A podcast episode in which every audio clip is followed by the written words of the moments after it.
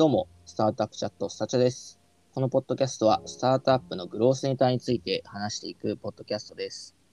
えー、モッシュのヤブ、レッティの分析、平野、PM 野口でやっております。はい、お願いします。お願いします。今日はですね、12月30日ということで、あのもう2021年も年末、年の瀬を迎えておりますが、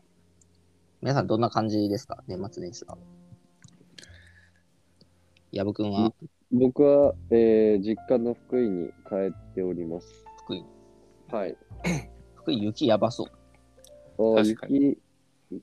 えっとね、ちょっと一段落して、今、また明日ぐらいから降るらしいで また古い。え、えす。、はい。積もってはいるの？今。あの、多少はね、多少とか、うん。あの、ぜ前、えー先週降ったやつが、こう、ちょっと、の、あの、残ってるね、結構、いろんなところに。なるほど。僕新幹線で関西帰ってきたら、滋賀のところがもう雪、もう一面雪みたいな感じで、うん。えー、新幹線30分ぐらい遅れて、ああ、そうっすよね。こんなん初めてやった。そうなんだ。雪が危なくて、ゆっくり行きますと。なってました。はい。福井に帰って、はい。まあなんか、あの、普通に仕事と勉強します。うん。なるほど。宮野くんはどんな感じなんですか？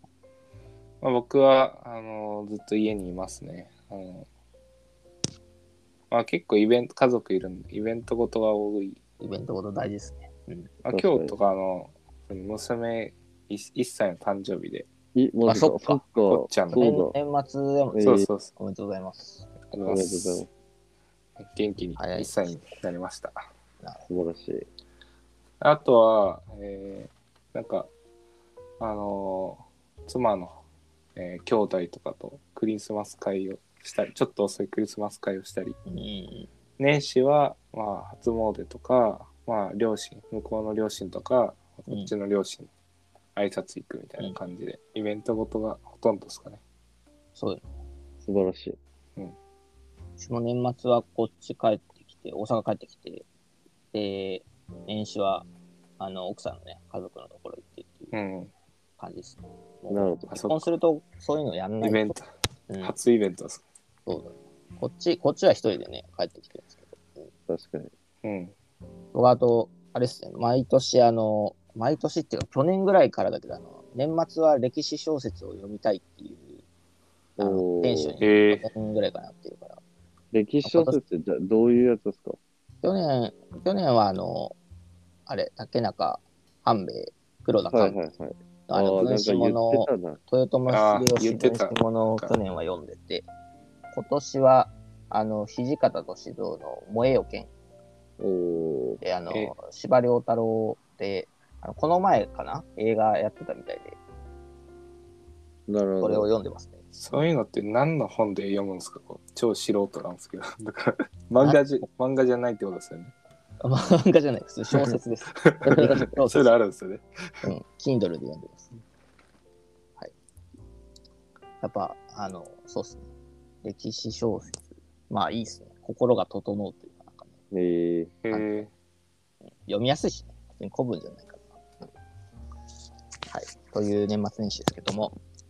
えっと、そうですね。今回もあのリクエストをいただいてまして、うんうん。えーっと、まあ、今年のですね、意思決定を振り返ってくださいっていう、まあ、いい意はいはい思決定を教えてくださいっていう感じなので、うん。あの、まあ、ちょっとですね、今年1年間を思い出してもらって、まあ、うんこれはいい、えー意思決定をしたなと、これで全然組織とか事業とかね、変わったなっていうのを、えーちょっと振り返っていきたいなとうん。思っているのと、まあ、そこからですね、まあ、来年はこうしたら、もっといい意思決定バンバンやっていけんな、みたいな、そういうものを学びというかね、その辺をちょっと教えてもらえたらなと思っております。うん。うん。はい。じゃあ、我こそはいい意思決定をしたという方。挙手制なんですか？なんかいきますかじゃあ。ん？やぶくんあ、俺俺から？えーっとね、僕ですか？えーっと、まあ結構こう、振り返ってみると、えーっと、いい意思決定でもあり、まあ、めちゃくちゃ反省でもあるんですけど、えー、まあ昨年、そうですね、今年2021年だと、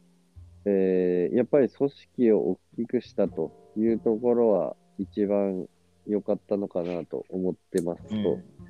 増えましたね。うん、うん。まあ、実、実態としては、まあ、役員も合わせて3、ももともとファあのファウンダーの3名とだけ、で、あとはまあ業務委託の方々をお手伝いいただいたって感じなんですけど、えーまあ、最終、えーまあ、そこ10、社員が15名ぐらい、あ、えっ、と、役員合わせて15名ぐらいと、えー業務委託の方も合わせると多分3、40名ぐらいになったって感じなんで、まあそういう意味ではすごい組織大きくなった、あの、1年だったかなと思いますし、えーっと、まあ改めて、なんていうかな、まあすごいいい、えーメンバーに非常にやっぱり採用すごいこだわれてるのもあって、えーまあそこの、なんていうんですかね、こうスピード感を保ちながら、あのーまあなんか、ちゃんといい方々に巡り合えてるかなというのはありますと。うん。うん。で、まあ結構その、なんていうかな、まあ僕もそうだし、えっ、と、まあこう、モッシュ自体が割となんかこう、なんていうんだろうな、こう人のパーソナリティとか、バックグラウンドとか、まあうん。結構いろんな多角的な角度で、えっ、と、まあ、あの、お互い、えー相性合うんだっけみたいなところは、多分他の企業とかよりもめちゃくちゃ話してるんじゃないかなという気はしてて、なので、なんていうかな、まあそういう意味でも、あの、まあもちろんそのこれからいろいろ大変なところはあろうが、えーまあそういう意思決定を結構積み重ねてこれてるのかなとは思いますと。うん。うん。で、まあ、ただ、なんか振り返ってみると、えっ、と、まあなんか、なんていうかな、こうスピード感、採用のスピード感とかが、やっぱりこう3ヶ月ぐらい個人的には遅かったなと思っていて、もっと早くできた。もっと早くできたなっていうのがめっちゃありますね。で、えーっとね、まあ昨年の10月に、えー資金調達シリーズ A でやってるんですけど、うんうん。えーまあ、社員っていう意味で採用できたのが、えーっと、4月なんですよね、最初が。うん。4月でか。そう。で、まあその時の当時の心境としては、まあシリーズ A 手前、やっぱあんまお金なかったですと。で、えーまあ結構切り詰めてやってました。で、それ自体は全然仕方ないんですけど、えーまあ社内的にも僕と CTO でファイナンスをしながら、まあ事業をあのギリギリこう運営できるプロダクト改善とかもやりながら、みたいな感じで、まあ採用とかはもう一旦、なんていうかな、えー、もうファイナンス終わってから採用しようみたいな。うん。で、で、ファイナンス終わってから採用しようってなって、じゃあ、調達終わりました、ファイナンスしていきましょう。あ、えっ、とちょ、採用していきましょうってなって、じゃあそこから、なんか、じゃあ副業のメンバーを中心に少しずつ大きくしていきましょうとか、なんかそういう形で結構こう拡大を図ってたんですけど、うんうん。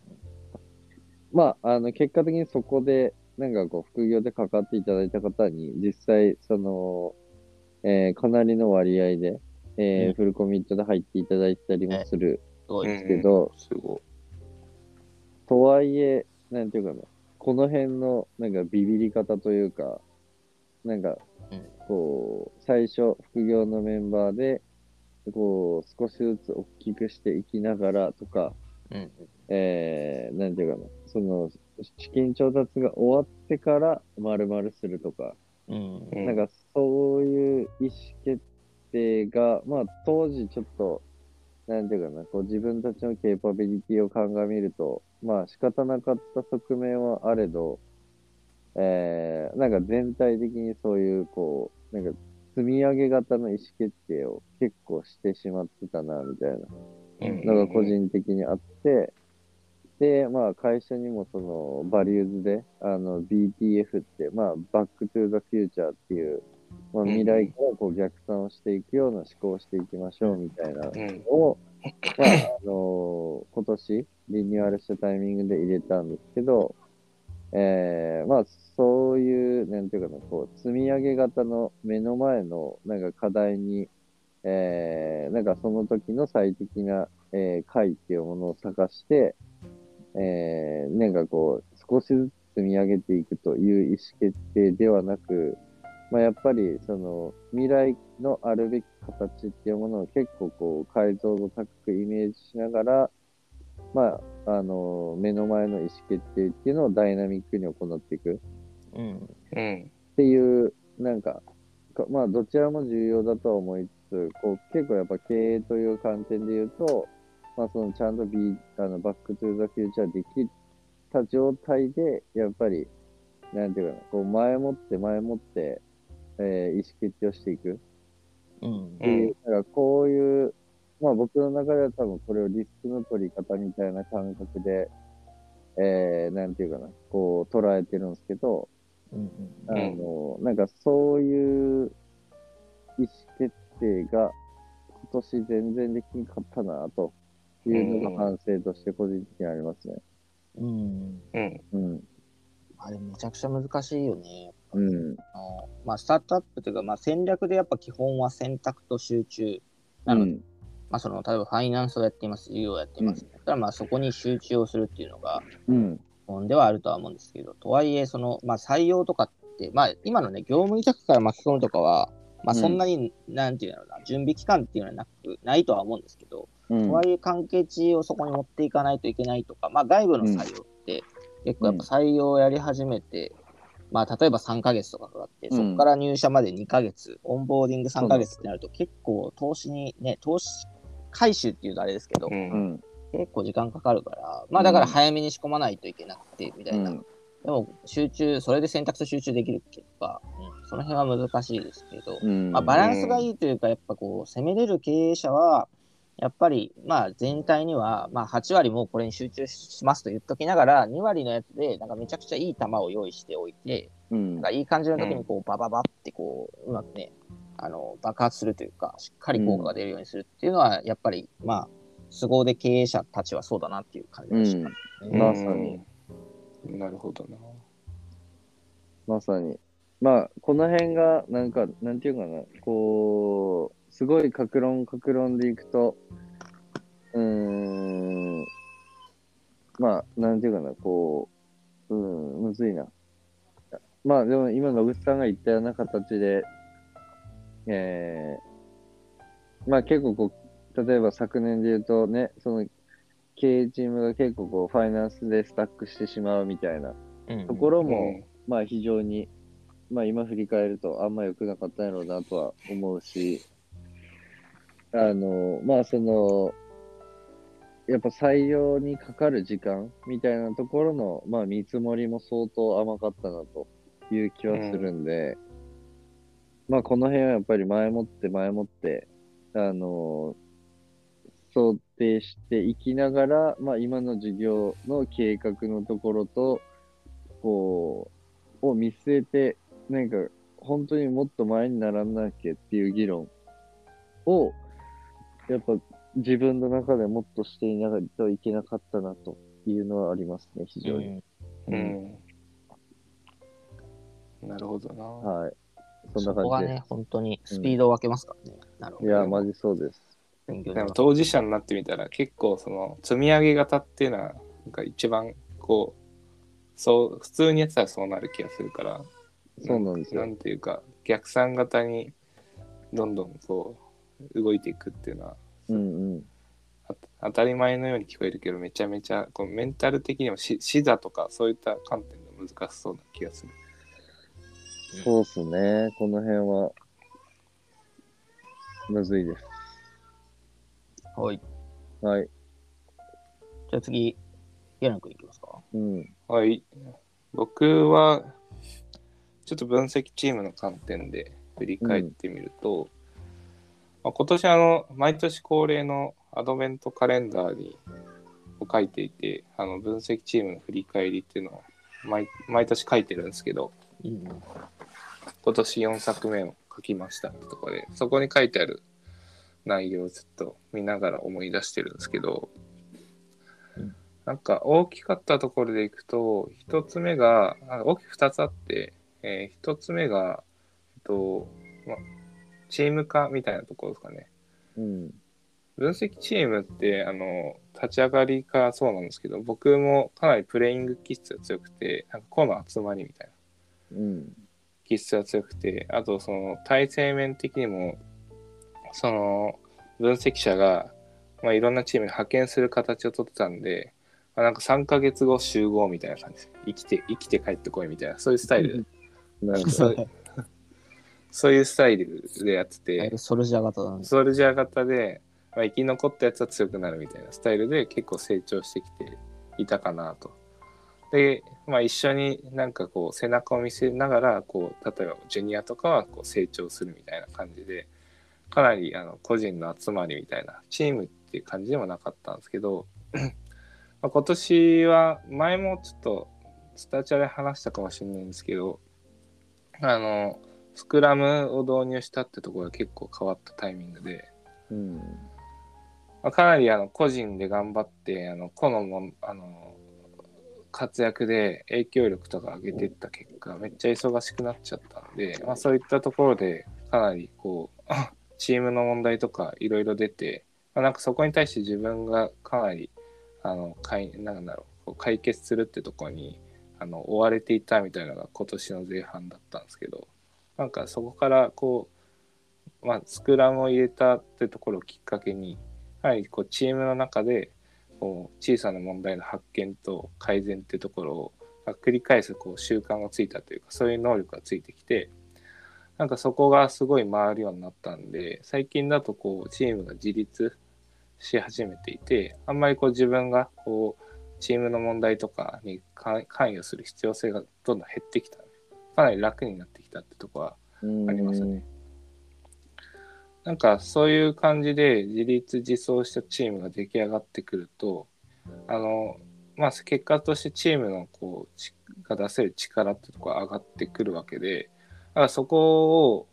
あの、で解決できるこう問題の大きさとか、まあ、こういったところがなんかこう、以前よりも大きく、大きくなったし、なんかこう、自分としてかなり個でこう、今までやっていく、いくっていう感覚が強かったんですけど、チームで問題解決するってことのなんか凄さみたいなのをすごい実感できたんでこれは何だろうこうかん、まあ、よくチームの方がいいよって当たり前なんですけど実感できたっていうのはすごく大きかった出来事でしたね。なんかまあ具体的にはあんまないですけど例えばあの自分自身のこう抱える問題とかってあんまこうチームに相談するとかって今までなかったんですけどあのマネージャーの問題なんかマネージャーで解決するとかなんかそういう考え方あったんですけど今年は結構それをみんなにこう相談するようになったりとかして、まあ、それで解決につながったりとかしてなんかこう 自分の中の価値観とかそういったところも変わるいいきっかけだったなっていうのがなんか1個目の、まあ、そう結果チームってところが強くなってきたってところは良かったなと。うんまあ結果的になんか自分の立ち回りもどんどんこう運営チーム運営とかじゃなくてもうちょっとこう先手先手のこう組織を強くするためにじゃあどういうこう方向性に進んでいくかとかじゃあそのためにどういうえー人材をこう集めていくべきかとかまあそういうマネジメント組織組織の形ですかね分析チームとかはそういったところに時間を割けるようになったんでなんかこう それはいいことなのかなっていうふうに思ってますね。結構じゃあまあいろんな頼ったりとかフレームを使うことで、まあ時間の使い方が変わって、マネジメントのこう引き出しみたいなのも増えていき、まあ割と組織として次のフェーズになんか思いっきりなんだろうな、とりあえず任せるみたいなところから、なんか本当の意味で自立自走チームになってきたみたいな、なんかそんな感じなんですかね。そうですね。うん。個目はまあそこは良かったなとは思ってます。もう一個が、あの、すごい、あの、わかりやすく、まあ、ルッカーの導入ですね。あ、ルッカー良かったね。確かデータ分析チームとしてやっぱり目指すところとしてはめっちゃ救急車が音が入っちゃってるんですけど、うん。あのデータの民主化って言って、まあ、みんなが自分たちで分析できる状態を目指しましょうねってずっと掲げていたんですよね。なので、うまあ、それやるとこう自分たちのこう負荷も減るし、まあ、組織全体として自分たちで意思決定できるんで、まあ、これはすごくいいことだと思ってやってるんですけど、うん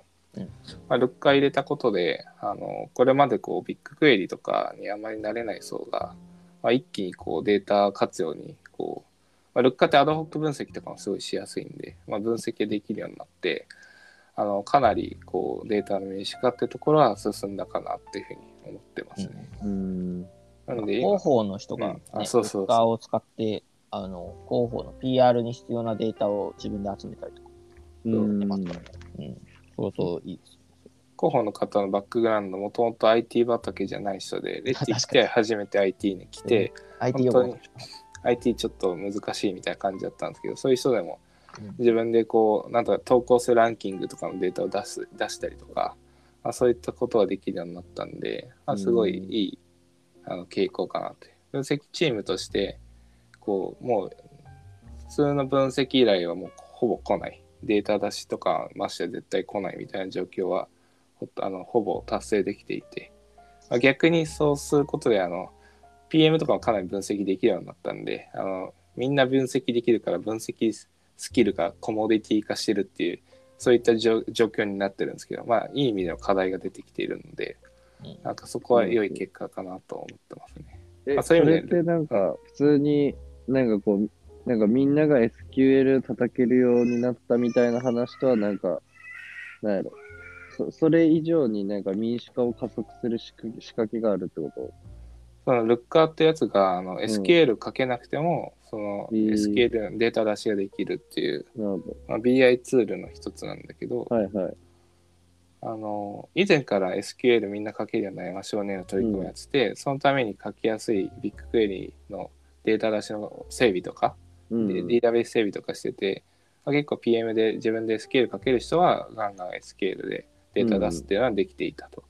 たださっき言ったようなちょっとこうビッグクエリで SQL 書くの難しいですっていううんうんうん層って、まあ、全然普通にいっぱいいて、うん。そこにえーデータを届けるってことができてなかったっていう課題があって、そこに、まあ、ルッカーって、まあ、銀の弾丸みたいな言い方になってるけど、まあ、割とそんな感じで、うん。えーあ、のーまあルッカーを使うことでこのピボットテーブルってあるじゃんスプレッドシート、はいはい。はいあんな感じでポチポチしてそのデータ出しができる。る裏側で SQL が生成されてビッグクエリーのクエリーを叩いてくれててその結果が返ってくる。ほど。なでその場でグラフ化できるとかいはい。う感じでかなりこういいツールなんですけど。はい。まあ、それを入れたことで大きく進んだなっていうところですかね。素晴らしい。というなんか僕は2つですかね。はい。ありがとうございます。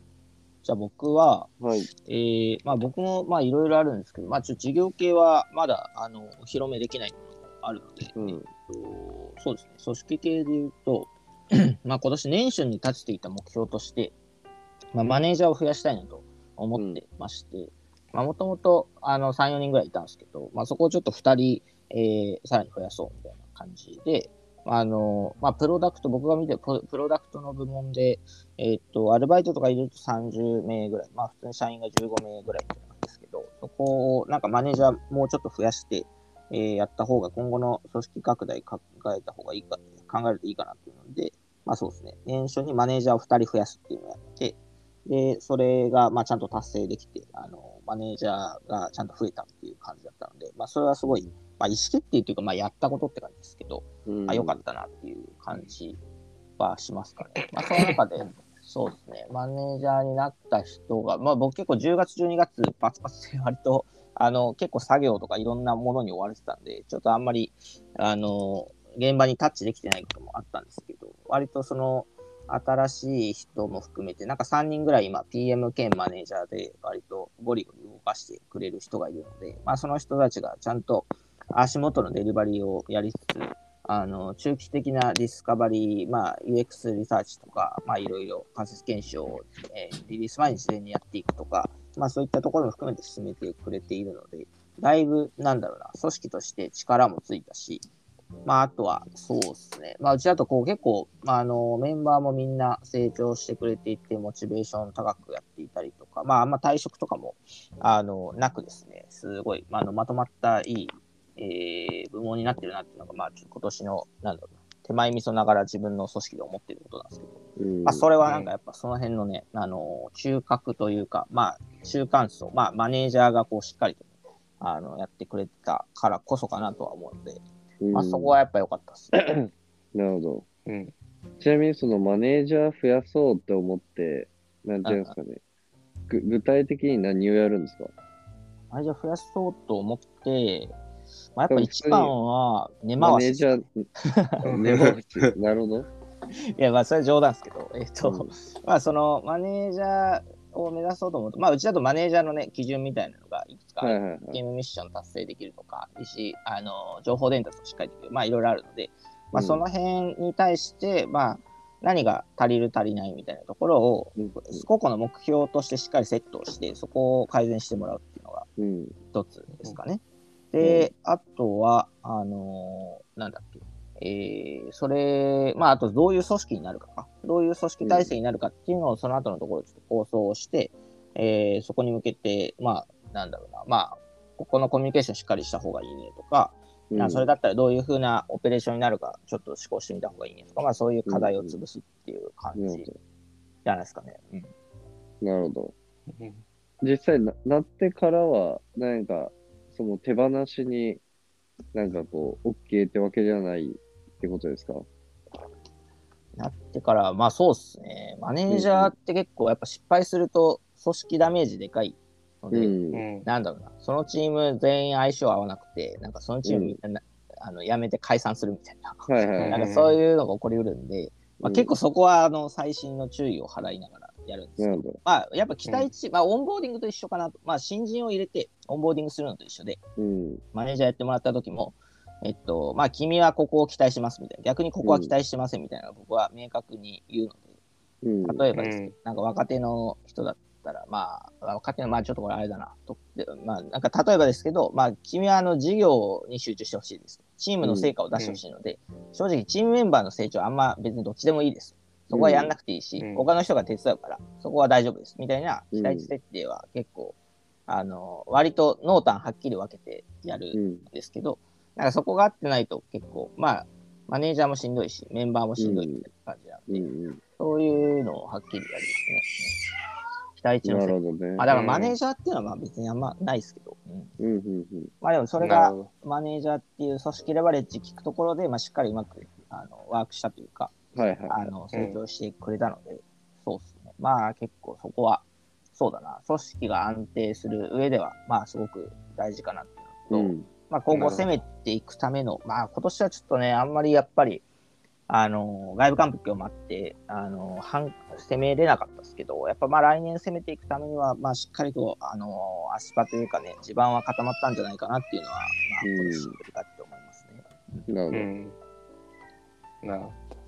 マネージャーに対してもこの期待値調整大事ですよね。なんか、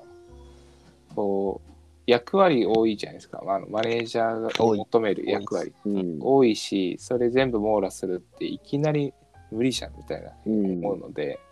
まずはここを期待するから、まあ、ここはあとまだいいよとか言ってあげるのはなんか本人にとってもすごく、うん。あの入りやすいというか、うん。うん俺は基本2つしか言わないです。うん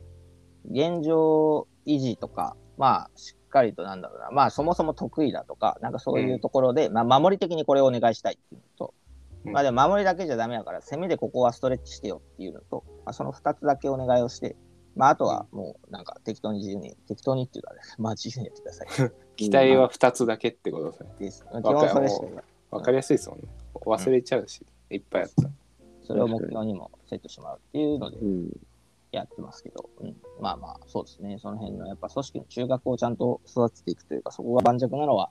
すごく大事だし、まあ、それは、あの、しっかりにやってよかったなっていうのは思います。うんうんうん素晴らしい。ということで、まあ、来年に向けてという意味でですね、じゃあ、抱負というか、まあ、来年はこういう意思決定をやっていきたいとか、こうやって意思決定の制度をやっていきたいとか、えー、そのあたりあれば、またお伺いしたいなというところですけど、うん。どうですか、矢部君からまたいきますか？そうですね。精度を上げたいという意味で言うと、えー、まあ僕は本当に、なんていうのかな、こう、まあ BTF をしっかり、えーやり、やり続けるというところと、えーっと、まあある種その、ここがかなり、なんていうかな、こう解像度が、解像度を上げよう上げようという、することによって、なんかその、と、と、取れるリスクっていうものも大きくなっていくというか、うん。あの、まあ、そこが結構認識できるようになってくるので、まあ、ある種の事業のフェーズによって、こう、事業解像度ってやっぱどんどん上がっていくので、えっ、と、なんていうかな、まあ、そこの、えーまあ、先々の解像度をやっぱ上げた上で、なんか、今全体としてやってることが、まあ、最適なムーブなんだっけっていうのを、まあ、こう、組織文化的にも、なんかそういうものをちゃんと、あの、問いながら、あの、できる、こう、事業運営、組織運営をしていくと。いうところが、まあ、個人的には、なんか一番、なんていうかな、こう、あの、注意したいなと思ってるところですかね。うん。ちょっとだいぶ抽象的になったけど、あの、えー、まあまあ、ぐ具体で言うと、そこのちゃんと、B、BTF をしっかりやりながら、あの、取れるリスクをちゃんと取るっていうところうん。を、あのやっていくの、あと、まあ、えー朝礼誤解を恐れないとうん。いうところ。で、まあはい。結構、あの、ダイナミックにうちも組織変更、あの、まあ、かなりやってるので、まあその辺はすごい、こう、入ってきたか方々も割とめっちゃみんな言ってるというか、うんあの、まあ特にこの後半とかは結構ダイナミックな意思決定を、あのまあこう繰り返しているので、繰り返しているというか、まあ重ねてるので、まあこのあたりの、なんていうかな、えー、まあ朝礼誤解を恐れないというところは、まあ特にこう経営者としてはめっちゃ意識してま、やってま、やってますかね。うんうんうん。そんな感じです。はい。ありがとうございます。ありがとうございます。エラン君どうですか？そうですね。えっと、まあ自分は、そうですね、今年の流れに、えーをまた強めるみたいなイメージなんですけど、あの、まあ今までこう、まあ今はプレイングマネジメントって側面がやっぱりどうしても強くて、あの、やっぱマネジメント施策ってところは、あの、本当こう、あの、問題が起きてから、こう、大きく起きてから対応するだったのが、今年、まあ、問題を早期発見、早期解決ができるようになってきて、もう少し先の問題のあの予測がちょっとできるようになってきたみたいなのが、なんか現状なのかなっていうふうに思っていて、まあ、来年はもっとこう半年とか、えー、1年後とかのスパンで、こう、どういうふうな、あの、なんだろう、チームの、えー方向性、うんあの、目指すところをこう置いて、まあ、そこに対してこう先手先手にこう打てるような、まあ、そういった意思決定をこうしていかなきゃなというふうに思ってるんで、なんかどっちかとこう、まあ、目線をもうちょっと長期に持っていくってことを、まあ、意識したいなっていうところはありますね。ちょっと矢部が言ってたところに近いかもしれないですけど、うんうんあの結構目の前っていうところが多かったんでそこをこう上げていきたいっていうもうちょっと先を見ていくっていうところに、まあ、時間を使うようにえーしていこうししていかなきゃいけないし、まあ、そのためにも、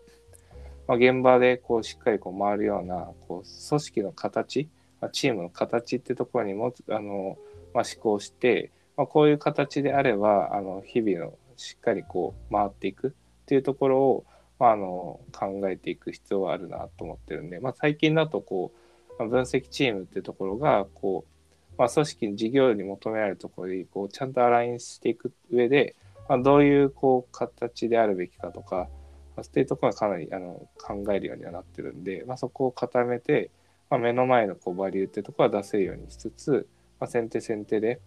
将来必要になってきそうな、まあ、パーツを埋められるような、えーためにどうすべきかってところはあの、まあ、採用なりとか、まあ、そういった育成なりとかそういった観点で、えー施策をあの仕込んでいけるようなだかそんな1年になるといいかなと思ってます。おい、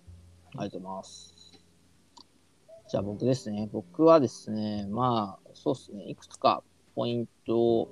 押さえると、押さえていくと、まあなんかやっぱりやらないことを決めるっていうのがめちゃくちゃ大事だなと思ってうん。で、うん。なんだろうな、まあ、毎週僕もいろいろ個人の目標もそうだし、まあ、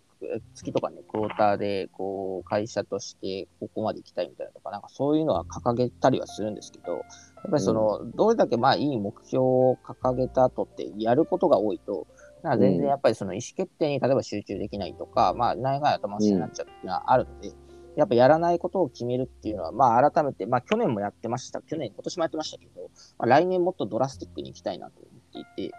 あの、ちょっと最近思ったのが、あの、5割削減しようかなと思っていて、あの、なんかやっぱやってるタスクなのか、なんかその、まあ開発とかもそうですけど、なんか5割ぐらいやっぱ削減するぐらいの意思でいかないと、なんかもう減るもんも減らないなと思うので、なんていうんですか、まあ2割3割だと多分あんま減らない、結局1割とかになっちゃうし、まあ5割ぐらいこう削減するっていうので、まあちょっとやっていきたいなっていうのと、あとはそうですね、まあアジャイルさ、アジャイルさをもっと、なんか個人としても追求していきたいなと思ってるのが、まあそうですね、まあ言語化をするとか、なんかいろいろね、イメージを示すとか、なんかそういうのは、あの、まあ PM としてもそうだし、あの、組織上の立場としてもやっていかないといけないですけど、僕はあの、平野君とかと一緒で、こう結構重たいアウトプットをしちゃうんで、ノートとかもあの5000文字ぐらい書かないとリリースしないみたいな、そういう、あの、渾身の一打みたいなの出そうとするから、あれやっぱ時間がかかっちゃうんで、ダメっすよね、あれ。あのやっぱり、疲労感半端ないし。そうですね。だから1枚絵でパッとこんな感じっすって整理して、それをバンバン、こうね、小出しに出していくというか、なんかそういう、あの、アウトプットの仕方で、まあちゃんとフィードバックをもらいながらですね、変化に適応しながら、アジャイルさっていうのはちょっとやっぱ大事にしたいなと思うので、まあそうですね。まあその辺で、やっぱりまあ時間の使い方とかはね、ちゃんとドラスティックに変えて、あのまあいいし意思決定にね、つなげていければなと思います。はい。そんな感じですかねなるほ。ど。はいこれ。結構長くなったんじゃないですか、これ。結構、30どのぐらいだろうね。分30分ぐらい話しました。うんうんはい長い。はい。ということで、じゃあまあ今回がね、2021年ラスト配信ということで、はい。はいス。タッタは来年で3年目に突入していきますので、すごい。はい。たくさんね、最近もリクエストいただいてますけど、まあ、あの、フィードバックをいただきながらですね、あの、我々も、あの、もっといいポッドキャストにしていければなと思いますので、まあ、ツイッターや、あの、 Slack コミュニティも、えー、もしでやってますんで、ぜひぜひ、あの、スタチャを来年もよろしくお願いできればなと思います。コミュニティもぜひ。はい。はい。コミュニティぜひ。はい。ありがとうございます。ではでは。はい、ありがとうございます。ありがとうございましたはい。お疲れ様です。